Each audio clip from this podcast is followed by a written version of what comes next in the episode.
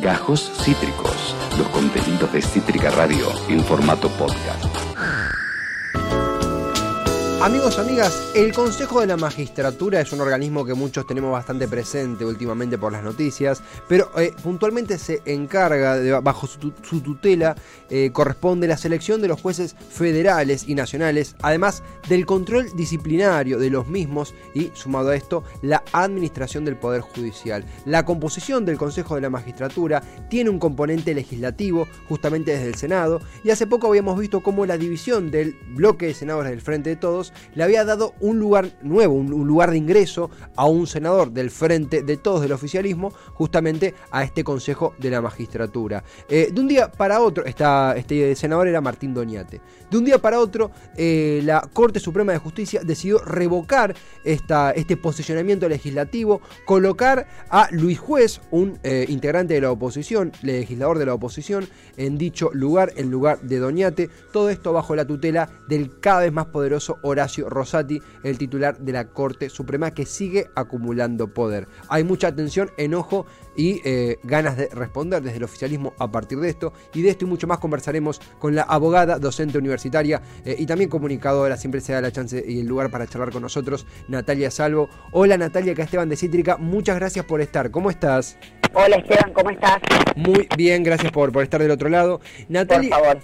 Natalia, obvio que imagino que, que lo habrá respondido varias veces ya, pero por si alguien está del otro lado y quiere entender esto un poco mejor y quiere hacerse el tiempo para comprender por qué nos indigna lo que ha pasado, ¿qué significa que salga Doñate y entre Luis Juez en el Consejo de la Magistratura? ¿Y por qué puede hacer esto Horacio Rosati? ¿Qué clase de poder estamos hablando acá? ¿Cómo lo describirías?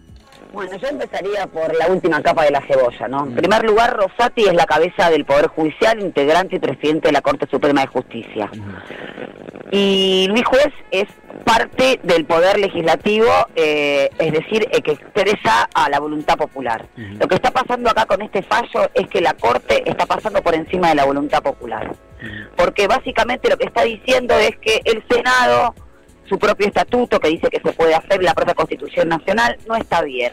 Que no se puede partir el frente de todos en dos, o sea, buscando la intencionalidad política de la partición del bloque del frente de todo. Hablo de intencionalidad, hablo de aparente legalidad, es decir, se mete a discriminar cuestiones de política. Y muchas veces los oyentes habrán escuchado hablar sobre la división de poderes, que el Poder Judicial habla de aplicar o tiene como atribución eh, administrar e interpretar eh, y aplicar las leyes. Bueno, el Poder Legislativo tiene como función representar a las provincias y al pueblo y ahí emanan las leyes. Es decir, es el órgano político juntamente con el Ejecutivo por excelencia. Entonces, lo que está haciendo la Corte es gobernando. Cuando decimos que la Corte gobierna, cuando decimos que la Corte quiebra la división de poderes, cuando decimos que la Corte es antirrepublicana y lleva puesta la democracia, es porque se lleva puesta las atribuciones de otro poder.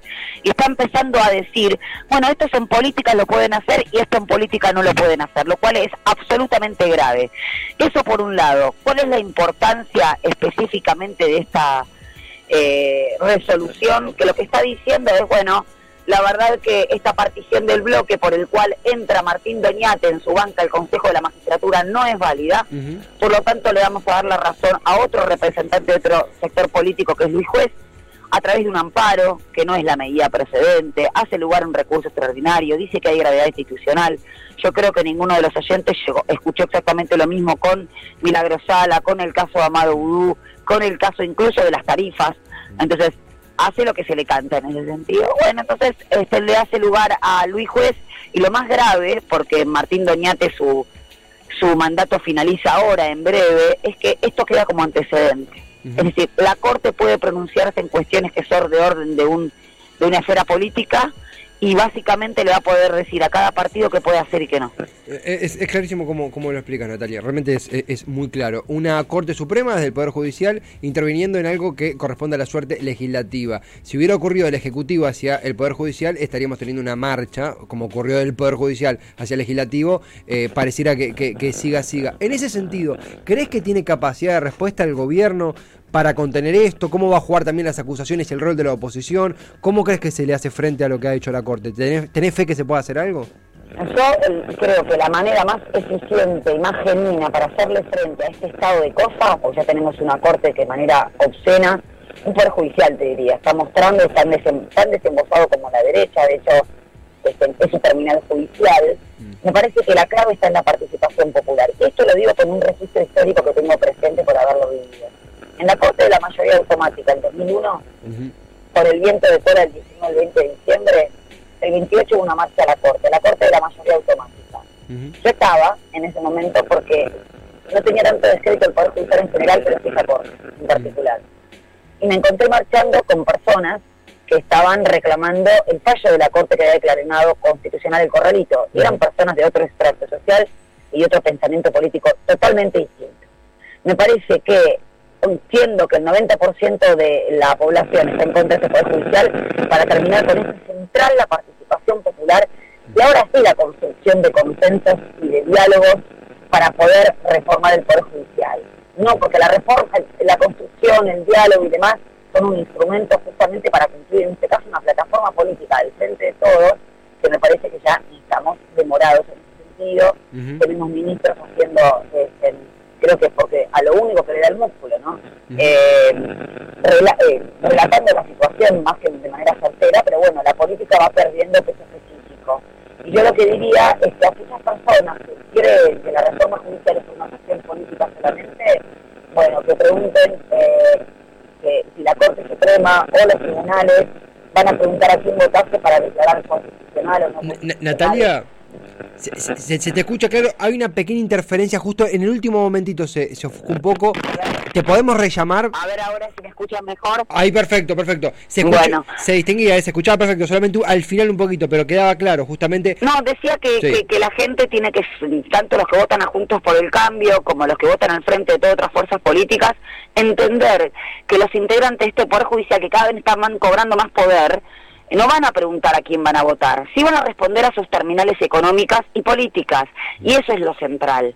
No se trata de la reforma de un partido político, se trata de una reforma judicial a- de manera que pueda volver a equilibrar, equilibrarse los poderes ciudadanos. Entonces, me parece que la clave para transformar esto, no sé si ya tanto es la política, porque la están dejando manca, sobre todo cuando es de un- de- de- del frente de todos, sino la participación popular. Es Na- Natalia Salvo, abogada, docente universitaria, es comunicadora, siempre se hace el momento para conversar. Natalia, y te consulto por, por si se quiere, un espectro que arranca con eh, la vacante en la Corte Suprema y termina con este proyecto que, aún no hemos visto concreto, concretado, de la ampliación de la Corte Suprema. Desde ese no lugar en la Corte que dejó Jaito de Nolasco y nadie lo ocupó, hacia ese proyecto que, de nuevo, no está concreto aún, de la ampliación de la Corte. Estas dos puntas pueden funcionar, se puede hablar de un reemplazo, no sucederá en el, en el corto plazo. ¿Cómo ves estas dos posturas, estos dos eh, ejes en la discusión judicial y política? Bueno, yo creo que ahí ves, otra vez se ve la infravalorización de, de la política o cómo Mm. la política está perdiendo peso, porque ese proyecto, por ejemplo, la ampliación de la Corte está avalado por la política, por más de 16 gobernadores, ¿no? Hay, a- hay una especie de, de- de acuerdo tácito que el Poder Judicial parece ser que va- vale más que los otros poderes del Estado que se votan, que se eligen, que tienen que rendir cuentas, con todo lo que no sucede con el Poder Judicial. Yo creo que para eso va a tener que haber una construcción de consensos políticos muy grande, porque sabemos que Juntos por el Cambio tiene por política, justamente por contenido político, hacer política de la oposición, de la obstrucción. Entonces, en ese marco creo que está complejo, pero por eso creo que hay que ir construir por ahí. Y después, lo mismo sucede con las mayorías calificadas que se requiere para nombrar un juez de la Corte. Fíjate que todavía seguimos con un procurador interino porque están las mayorías parlamentarias para nombrar el procurador o la procuradora posterior que lo reemplace. Entonces, realmente creo que estamos muy debilitados en ese sentido, pero insisto, no es solamente un partido político, creo que está debilitada la política y en ese entendimiento creo que el foco hay que ponerlo en la construcción de este tipo de la no de los otros. Sí, sí, sí. Te hago la última, Natalia, respecto. Es imposible no hacer la pregunta. Lo que dijo Cristina el último viernes en Pilar. eh, ella descree, ha perdido cualquier tipo de fe en que se investigue eh, la- los responsables, el detrás de escena de su intento de asesinato. Eh, ¿Tenés alguna lectura, visión de esto que ha dicho la vicepresidenta en este acto en Pilar, en la UOM? Sí, por supuesto, yo realmente estoy con las palabras del mismo abogado de, de la querella de Cristina Fernández, el doctor Ubeira, Sí. que dice no confiamos en este fuero federal penal. La verdad que no confiamos porque se aparta absolutamente de lo jurídico. Tenemos en la causa que investiga a los integrantes de Revolución Federal, primero no la han querido unificar, lo investigan como si fuese un intento de homicidio normal y no una persona de representación institucional, es decir, que se atenta contra la democracia, pero después no se llama al famoso diputado Milman que sabían que le iban a matar, no se secuestra los teléfonos de sus asesoras, o sea, realmente no hay voluntad de investigación en el mejor de los casos, ¿no? Porque cuando la hay directamente hay un lofer liso y. Entonces, realmente, por eso digo que la salida es este, el cuestionamiento, la interpelación de la ciudadanía de este poder judicial. Es central, es nadie los vota, eh, esconden sus declaraciones juradas, no pagan ganancias, es el poder monárquico actual de la República Argentina y es algo que se replica en el mundo. O sea que creo no solamente que adhiero a lo que dice la vicepresidenta, sino que es lamentable porque es el poder que nos va a asegurar que gocemos o no gocemos de derecho y que tengamos o no tengamos justicia. Natalia, gracias en serio por el tiempo, que tengas una buena jornada. Será hasta la próxima disposición. Bueno, muchísimas gracias igualmente. ¿eh? Un fuerte abrazo. Otro para vos, Natalia Salvo, abogada, docente universitaria, también es comunicadora. Eh, eh, de nuevo, desde un aula hasta en un set de televisión, es interesantísimo poderla escuchar hablar y explicar tan claramente, a, tan me sale decir eh, terrenalmente cómo funciona y, el problema que tenemos con la justicia. Eh, algo que decía y lo vamos a, profundizar seguro mañana, porque mañana vamos a seguir conversando sobre lo que es el intento de asesinato contra Cristina. La no, porque por ahí acá nunca lo dijimos y, es un error, la no unificación de la causa de Revolución Federal y los copitos. Porque hay una confusión, vieron que eh, la gente por ahí confunde, en su, no por mala leche, sino por confundirse, los copitos con Revolución Federal y lo que decía Natalia Salvo es clave, es clave. No podés descontextualizar a Revolución Federal de los copitos ni viceversa. Son un, configuran, son parte del mismo contexto.